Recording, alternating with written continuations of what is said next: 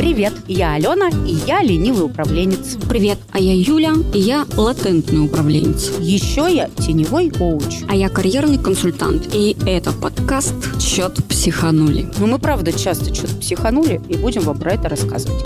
А вообще еще мы просто сотрудники. Мы работаем в большой классной IT-компании, и каждый день сталкиваемся с разными рабочими конфликтами. Коллеги и друзья к нам с Юлькой регулярно ходят советоваться. И раз уж так пошло, мы решили, что будем раздавать советы всему миру. А еще мы будем разбирать по косточкам рабочие конфликты. И в конце мы вскроем конверт от нашего продюсера и такие узнаем, как конфликт разрешился на самом деле. Прикиньте, такой вот управленческий детектив. Погнали! Погнали! Погоди, а у меня еще одно замечание есть. Мы сегодня будем разбирать кейс, герою которого, возможно, придется уволиться или даже уйти в другую сферу. Ален, ну чего ты спойлеришь? Да погоди, я ж вот к чему веду. Если вы оказались в такой ситуации, не опускайте руки и не думайте, что вы лузер. Даже если придется искать другую сферу, может, это шанс начать что-то более крутое. Ваши софт-скиллы останутся с вами, а харды можно наработать. Например, наш партнер «Контур-школа». Контур-школа – наш партнер, да. Так вот, в контур-школе, например, можно онлайн выучиться на СММщика, копирайтера, интернет-маркетолога, контент-маркетолога, продуктового аналитика и много еще на кого. Приходите. В описании выпуска ссылка на сайт, но вы и поиском легко найдете. Контур-школа. Давай теперь разбирать кейс. Конечно, давай. В этом выпуске мой кейс, который я принесла на обсуждение. Кейс называется «Руководитель не ценит». Ко мне на консультацию с разницей в три года пришли две сотрудницы, как оказалось, одного руководителя. Обе они обвиняли своего руководителя в отсутствии эмпатии, говорили, что он их не поддерживает, не дает возможность расти и развиваться. Обе они жутко разочарованы в себе, разуверились в своей нужности и профессионализме. На консультацию они пришли с желанием сменить не просто отдел или компанию, а даже профессию. Я, видимо, Юлька, ты, Да. для чистоты кейса собрала информацию об этом руководителе в сторонних источниках. Поговорила еще с парой ребят, которые либо работали с ним и ушли, либо продолжают работать. И выяснилось, что все ровно так, как мои клиенты описывают. От этого руководителя действительно бегут. Но бегут чаще всего в другие проекты, отделы, команды. Ну, то есть люди не уходят из компании. И этот руководитель думает, что он прекрасен, что он классный управленец, что под ним у каждого есть шанс вырасти и построить карьеру в его компании. Такая вот кузница кадров на минималках. Поэтому он, этот руководитель, не планирует ничего менять в своем управленческом стиле. Как жить, бабшур? Ну что, увольняться, я считаю. Ну, не выход. Почему? Ну, подожди, а если ты любишь то, что ты делаешь, и тебе нравится компания, в которой ты работаешь, ну почему ты должен увольняться? Ну, ты знаешь, вот так я тебе скажу. Давай. А, ты же карьерный консультант, к тебе же наверняка как к карьерному консультанту эти ребята пришли. А я коуч. Так. И коуч, э, он размышляет так, что это бесперспективная история менять других. М, Меняем себя. Так. И тогда, если э, от этой философии отталкиваться, я бы предложила подумать, а что ты можешь сделать с тем, что с руководителем ты ничего не можешь сделать. Вот давай решать эту детективную историю, исходя из этих правил. Руководитель не изменится. Он считает себя опупенным, он считает, что он кузница кадров, мы с тобой считаем, что на минималках, а он наверняка думает, что на максималках. И вот есть люди, которые обожают все, кроме руководителя, а с ним они ничего поделать не смогут. Как быть? Вот я говорю, увольняться. А, беда в том, что они от такого отношения приходят ко мне в таком разряженном состоянии, что они не бойцы. У них хватает силы зафиксировать проблему и прийти к специалисту. И приходится много времени тратить на то, чтобы их немножко реабилитировать. Потому что Ну не, погоди, реанимировать. Реанимировать, да. Потому что... а, да. Да. Да. Вот, потому что найти для них новую команду несложно. Ну, при условии, что они эксперты. Ну, туда же еще нужно заявиться и продать себя, а они считают себя ничтожными, никакими, и они просто множат на ноль весь свой профессиональный бэкграунд. И приходится сначала раскачивать вот эту лодку, что ты хорош, у тебя все получается, ты молодец, не только ты в этом виноват. И только после этого уже куда-то вести. И на этом фоне еще сейчас им говорит, слушай, со всеми все ок. Руководитель такой, как есть. Ничего поменять нельзя. Не люблю я вас, карьерных консультантов. Взяла, переврала все мои мысли. Так. Я так не предлагала. Ну, вообще, я шучу, конечно. Смотри, я понимаю, про что ты говоришь. Человек пришел в абсолютно разобранном Да. состоянии, и ему еще говорить, да, ты чмо, иди увольняйся. Ну, странный управленческий или там консультационный совет. А я тебе давай расскажу свою историю из своего богатейшего Профессо... управленческого опыта. не, не, не управленческого, как Какого? раз опыта сотрудником. Да, давай, сотрудником. давай, давай. А Я пришла когда-то в компанию много-много лет назад, меня позвали, Да. и я такая, знаешь, вся гордилась. И вот есть э, overclassified такое Да. понятие, да, в найме в HR, э, в, в- HR э, сфере, когда человек, приходя на вакансию, ее перерос. Сверхквалификация. Сверхквалификация. А как называется недоквалификация? Вот если over сверх, Не то знаю, недо... вообще никогда не думала. Короче, недоклассифайт я была. Да, да, да. Но мне так Without. раздули. Ну, тут я бы поспорила. Было у меня что-то там, что уж сразу without.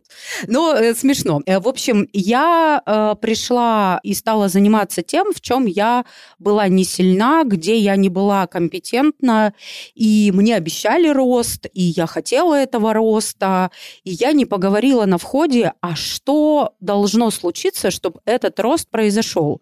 Ну, то есть, пойду ли я куда-то учиться, или будет у меня наставник, а какие будут критерии. Это я сейчас э, ленивый управленец, да, огромный опыт имею и как сотрудник, и как руководитель, и, конечно, я уже сейчас все это продумаю до того, как вообще заходить на контракт э, с кем бы то ни Да. было. А здесь я пытаюсь сказать о том, что это просто наработка опыта, Мгм. да, и никакой карьерный консультант таким ребятам, которые в такую ситуацию попали, не поможет принять решение. Он действительно может только немного привести в себя, как-то веру в себя Вселить. вселить, да, а дальше это их опыт. И вот э, в чем заключалась моя история? Моя история заключалась в том, что у меня был очень сложный руководитель. Мгм. Я бы назвала его токсичным руководителем. И вот спустя столько лет я, смотря на ту историю, себе задаю вопрос, а ты какого фига столько терпела? Я два года работала в этой компании. Один год было мне интересно, потому что сложно, потому что челлендж, и мне надо это все преодолевать. И знаешь, я такая, ох, я все могу, я На расту». вызовах. Ну что ты? И я медальки себе внутри профессиональные, видя свой рост в компетенциях, вешаю. А второй год это было просто фо- форменное мучение. И это про границы. И это про понимание себя. Что я точно не хочу на работе. Что я точно никогда не буду выносить, на что я не пойду, с чем я не буду никогда соглашаться, а что я хочу, что мне надо и в чем потребность моего ума, сердца там, ну, и других органов пищеварения. И э, эта история про то, что если бы я тот опыт не получила, такой болезненный, я очень долго падала, когда я из этой компании уволилась, это был такой, знаешь, вот это вот растянуть и хвост резать по маленьким кусочкам, это со мной было. Я была абсолютно никакая. Я тоже потом ходила к карьерному консультанту, да ни к одному, и я вот вытаскивала себя, но я ничего не могла поделать с этим руководителем. Я могла поделать с собой. Я могла либо уговорить себя, что я не воспринимаю все, что на работе происходит, близко к сердцу. Мгм. Могла, ну, теоретически, Да. наверное, да. Да. я могла прийти к какому-нибудь психотерапевту и сказать, вот мне нужно сопровождение, нужна помощь и поддержка в этом. Я так не сделала. Я могла не терпеть. Я могла просто уволиться, Встать и найти уйти. другую компанию, да. Там не было возможности в другие отделы переходить, ну, взять и уйти, Да. поменять. И на самом деле я не верю в то, что надо держаться за 9 из 10 важных пунктов. Вот если мне важны на работе 10 пунктов, я буду ходить и перебирать 20 компаний, пока не найду все 10 пунктов. Я не буду останавливаться на 9. Но это сейчас, когда мне 44 года, когда я эффективный управленец, когда я я многолетний сотрудник, когда я коуч, ментор, наставник и вот это все. А тогда это просто было невозможно. Да? И как бы 9 из 10. О, это же как мне нечеловечески повезло. А у меня, наверное, было там 6 из 10 пунктов важных для меня вот в той компании. И я сидела, я проходила через эти тернии. Ну, Юль, к сожалению, вот мой опыт такой. Аргумент, вопрос. Давай. Доктор Хаус. Ну. Какой руководитель?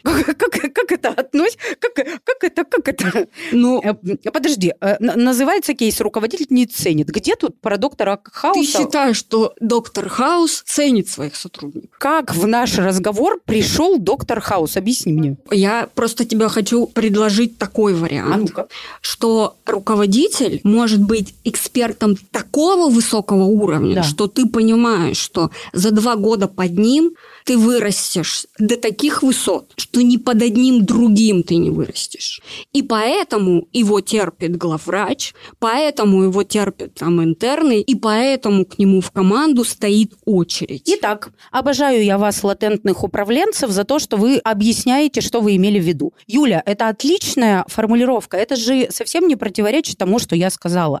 Ты взвешиваешь на весах вот эти свои критерии. Почему я здесь и что мне важно.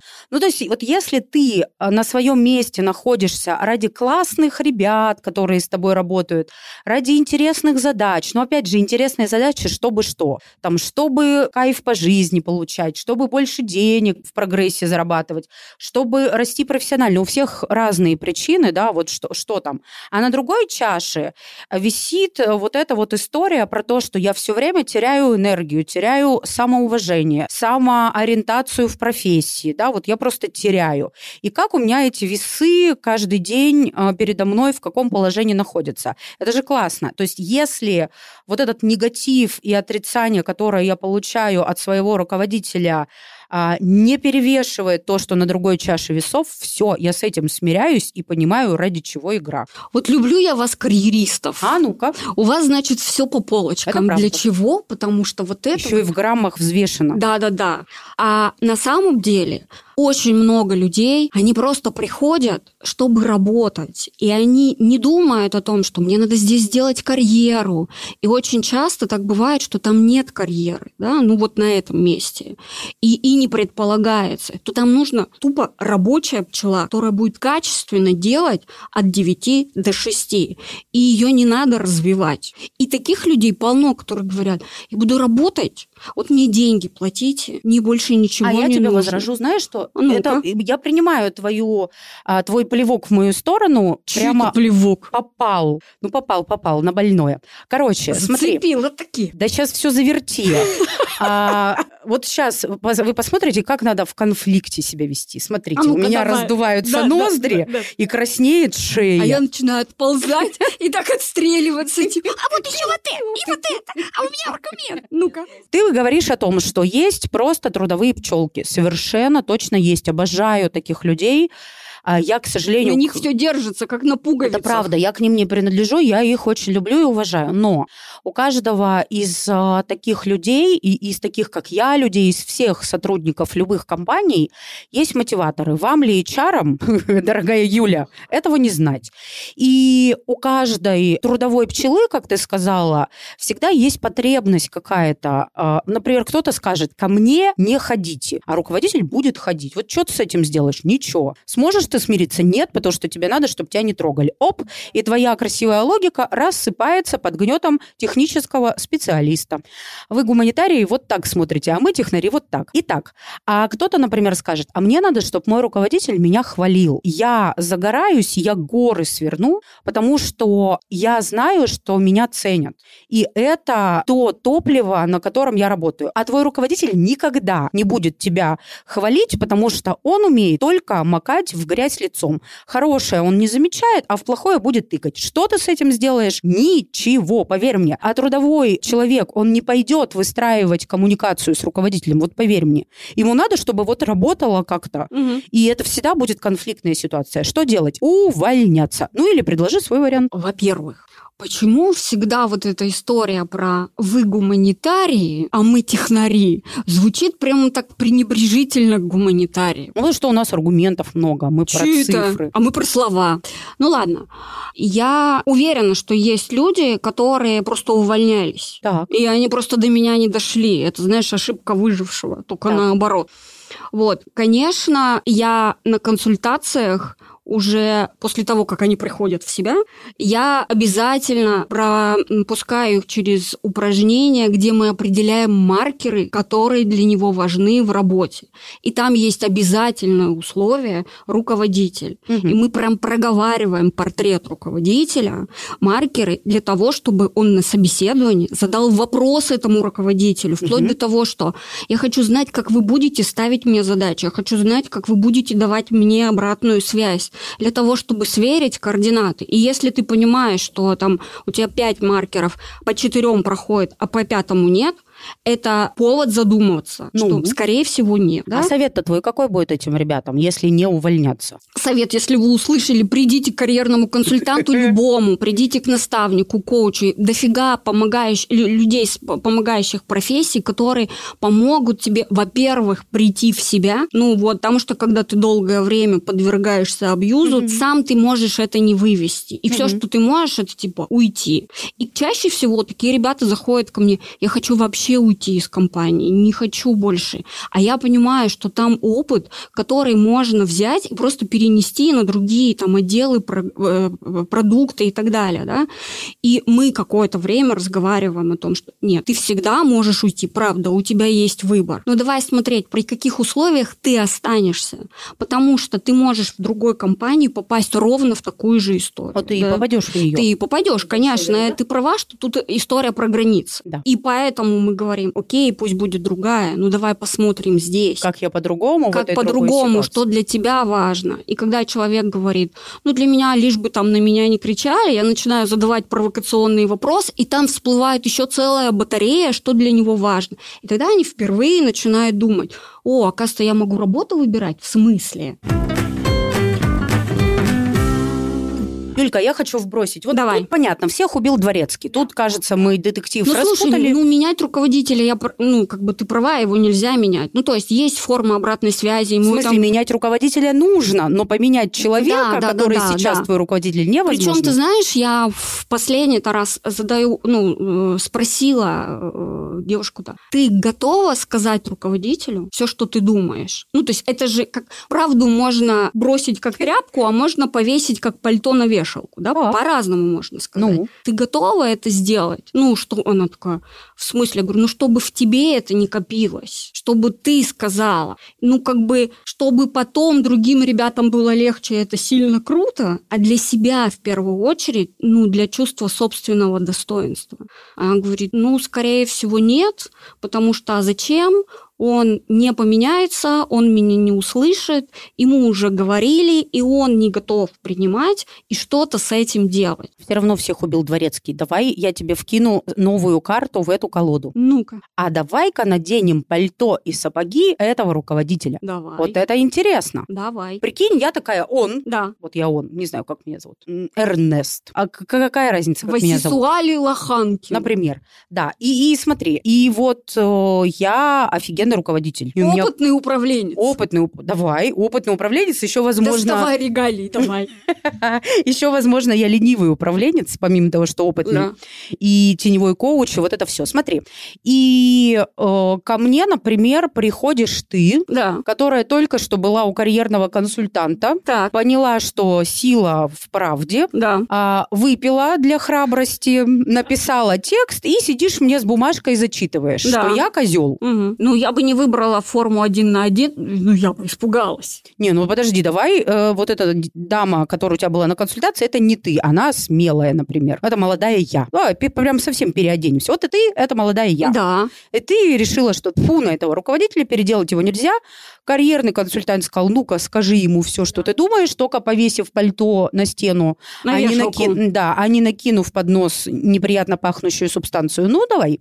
И чё? Я бы сказала, Василий, Ну, я я пришла поговорить, мне это важно. Давай. А я ухожу от вас. Да слава богу. И слава богу, это я должна была сказать, что слава Так богу. я первый Ну, сказал. да, прежде чем уйти, я хочу сказать, что вы Екатерина, ну слушайте, давайте, вы уходите, так э, хорошо все складывается. Я вам пожелаю счастья.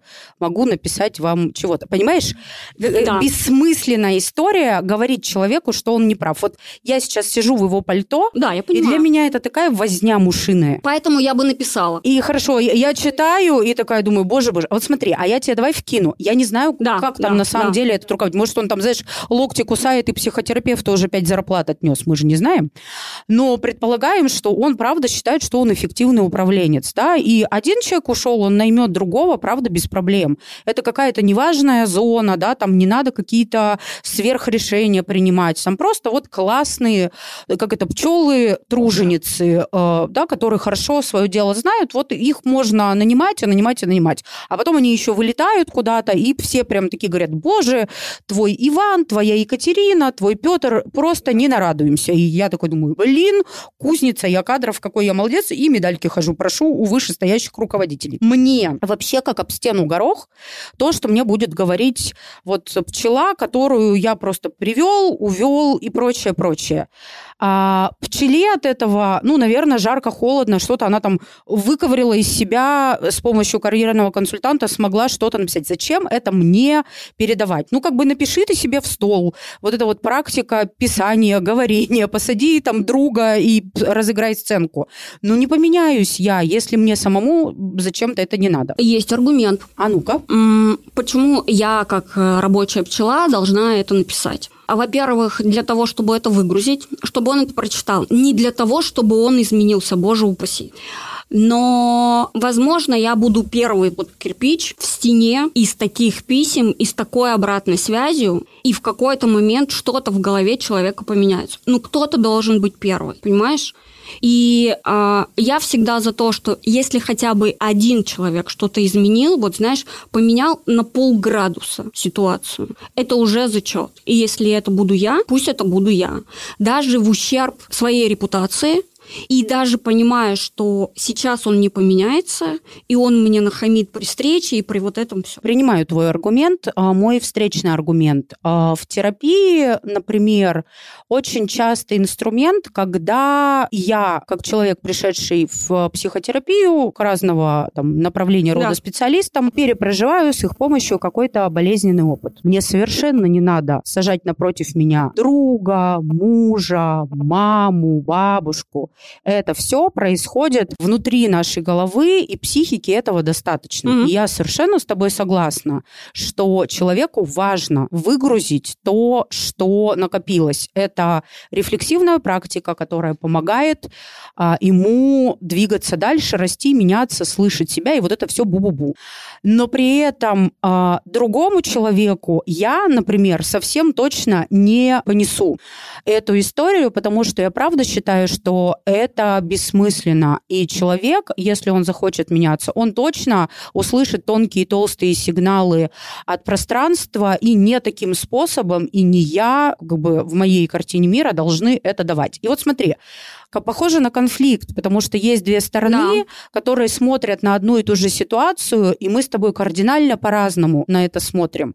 И вообще у меня нет желания тебя сейчас убеждать в своей правоте, а у тебя, по-моему, нет желания меня в своей убеждать. И тогда вывод этого прекрасного кейса, что, ребят, самое главное вот в таких историях это рефлексировать то, что с вами происходило, почему это происходило, и как в следующий раз вы хотите действовать по-другому, узнав такую же ситуацию. А вот методы, о которых Да. мы рассуждали, они могут быть очень разными. Вообще интересно услышать, а, какие версии, ну, вот решения этого кейса могут быть. Может быть, мы с тобой там две сейчас обсудили, типа ты вот так, а я вот так. Прикольно. А их сильно больше. А вдруг... И смотри, я сейчас Да. вскрыла конверт, который наш замечательный продюсер подготовил, и там написано следующее. А финал-то у кейса открытый. Да. Люди от этого руководителя бегут, а он продолжает думать, что под ним люди растут.